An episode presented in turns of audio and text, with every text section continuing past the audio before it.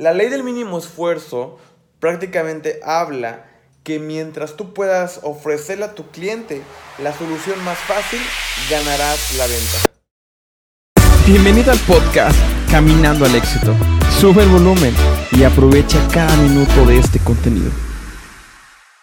Hay una ley que se denomina como el mínimo esfuerzo y lo que esta ley habla es básicamente eso.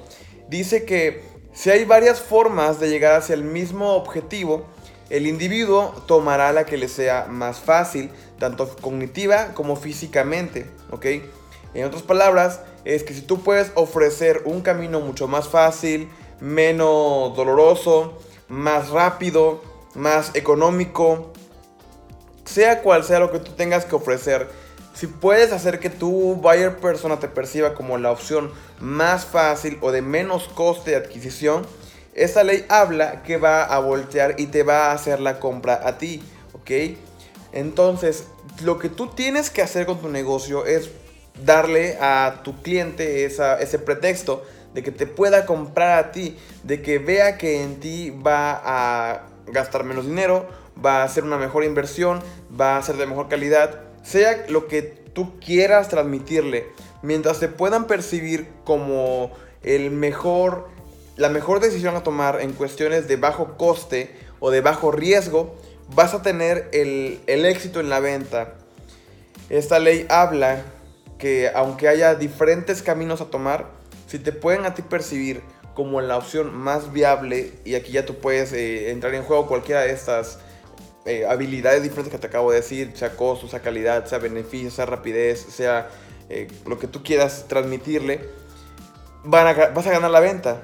Entonces, como paso ello, te quiero invitar a, eso, a que tú puedas ponerte el zapato de la persona, de tu cliente, y que eh, trates de pensar como ellos, qué es lo que están buscando. Eh, tal vez es más, más barato, tal vez es de mejor calidad, tal vez que le lleven a su puerta el producto, tal vez lo que tú creas que este nicho de personas está buscando, eso ofréceles. Ocupa la ley del mínimo esfuerzo y haz que esa persona se, desgaste menos pensando. Si tú vendes comida, puede ser que ofrezca su servicio de entrega a domicilio. Antes se acostumbraba el drive-thru como lo hizo McDonald's o Starbucks, pero hoy en día ese drive-thru ya está pasando a segundo término y ya es como algo que por obviedad todos deben de hacer. El siguiente paso es el delivery o entrega a domicilio. Entonces tú puedes hacer que tu producto o tu servicio vaya hasta el domicilio de tu cliente. De esta forma, te van a percibir como una empresa o como un negocio que soluciona tantos problemas que inclusive te llega eh, a tu domicilio la mercancía o el, este, el producto. Busca la manera de transmitir a tu cliente que eres la opción más viable en cuestión al mínimo esfuerzo.